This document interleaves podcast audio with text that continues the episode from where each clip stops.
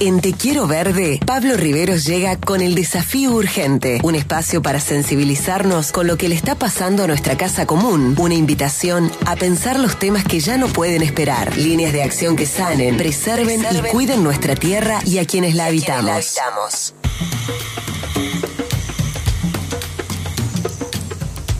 ¿Cómo andás, querido amigo Víctor? Fuerte abrazo para vos, para tu equipo y para tu audiencia. Mundial a Sol y Sombra.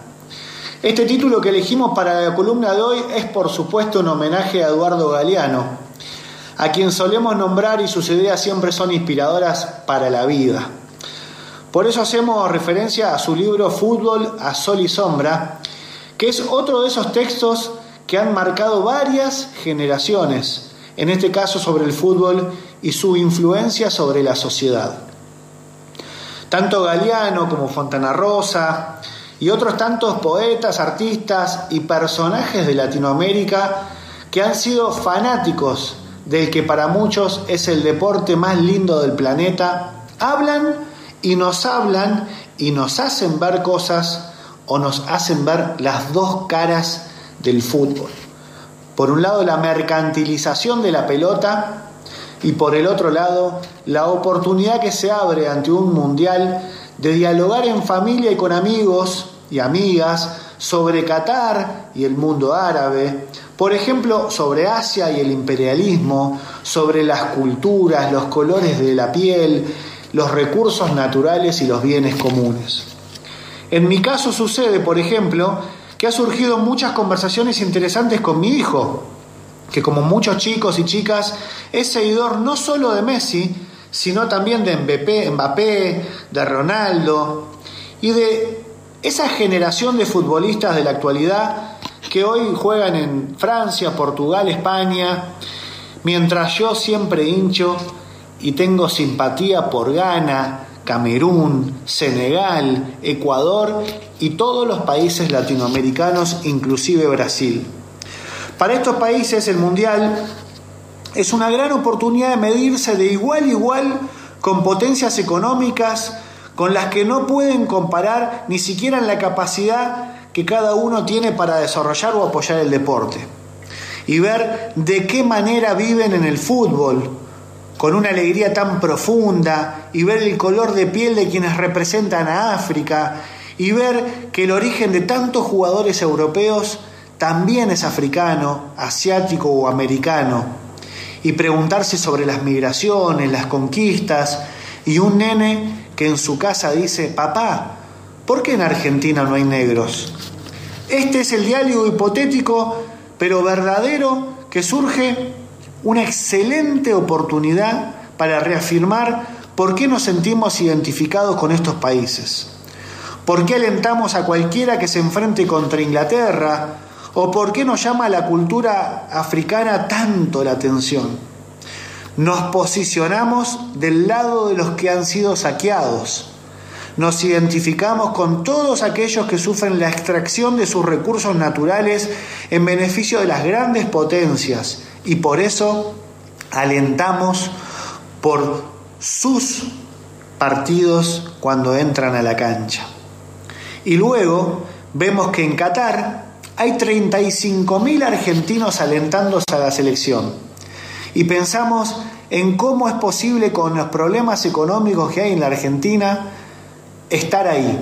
Pero también pensamos cuánta pasión nos atraviesa, porque es real que muchos de los que están en Qatar ahora, viendo a la Argentina y alentando, quizás se endeudan, endeudan por años para poder llegar hasta ahí. Y para gritar por nuestros colores y mostrar al mundo nuestra cultura. La foto del Diego junto con la del Che y tantos sentimientos que llevamos adentro. El Mundial es también un encuentro de culturas y cuando vemos camisetas de todos los clubes y colores en una misma tribuna, podemos hablar de que compartimos una identidad en común y vemos cómo esa identidad juega adentro y afuera de la cancha con otras culturas y con otros intereses. En el partido contra México, Messi salió usando un brazalete de capitán con una leyenda que decía en inglés, salven al planeta. Y de nuevo, en la mercantilización del deporte, nos intentan vender un mundial verde y amigable con el ambiente, aunque no sea tan así, pero se nota que es uno de los temas que ya no pueden esquivar ni las grandes potencias y ni la FIFA siquiera, ni nadie. Cuando vemos esos estadios espectaculares, nos preguntamos, ¿qué va a hacer Qatar cuando se termine el Mundial? Inmediatamente se me vienen a la cabeza sacachispas, excursionistas, Junior de Córdoba, estudiante de Río Cuarto, y todos esos clubes del interior de la provincia y del país que seguro movilizan más gente, más deporte, más salud, educación y más cultura que capaz cualquier equipo de Qatar que va a gozar de semejante estadio. Las desigualdades se ponen de manifiesto. Y como esta columna habla del ambiente y de política y de construcción de poderes y de sentidos, nos vemos atravesados por estas desigualdades. Por eso, resaltamos la oportunidad que tenemos para hablar en nuestras casas de que África y América Latina son el supermercado de bienes comunes y recursos naturales de los países del norte y que por eso nos identificamos con sus equipos y con sus regiones. Por último, también está bueno visualizar que muchos de los jugadores que están en las canchas provienen de las periferias y de los barrios humildes y el fútbol ha sido para ellos una oportunidad de cambiar la vida. Por eso también es importante hablar de todo esto y me alegra porque soy un gran devoto del fútbol, de la pelota, me gusta jugar y tratarla a ella, a la pelota, a la que Diego nos enseñó a tratarla bien relacionarme con equipos y jugadores y la cancha es una oportunidad más para conocer nuestros vecinos y vecinas, entrar a jugar respetando al otro y también una forma de conocer adversarios y compañeros. Esa cancha que puede ser de piedra, de tierra, de pasto, de sintético, pero que bajo sus límites tenemos que sí o sí tratar bien a la pelota. En sintonía con todo esto, quiero cerrar diciendo que me alegré mucho cuando el miércoles pasado Túnez le ganó a Francia.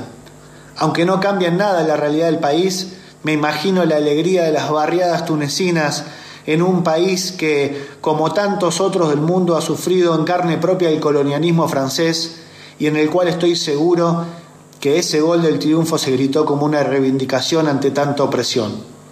Sigamos jugando y sigamos luchando por la descolonización cultural y de nuestros bienes comunes y recursos naturales. Aguante el fútbol y vamos a Argentina todavía. Abrazo enorme, amigo.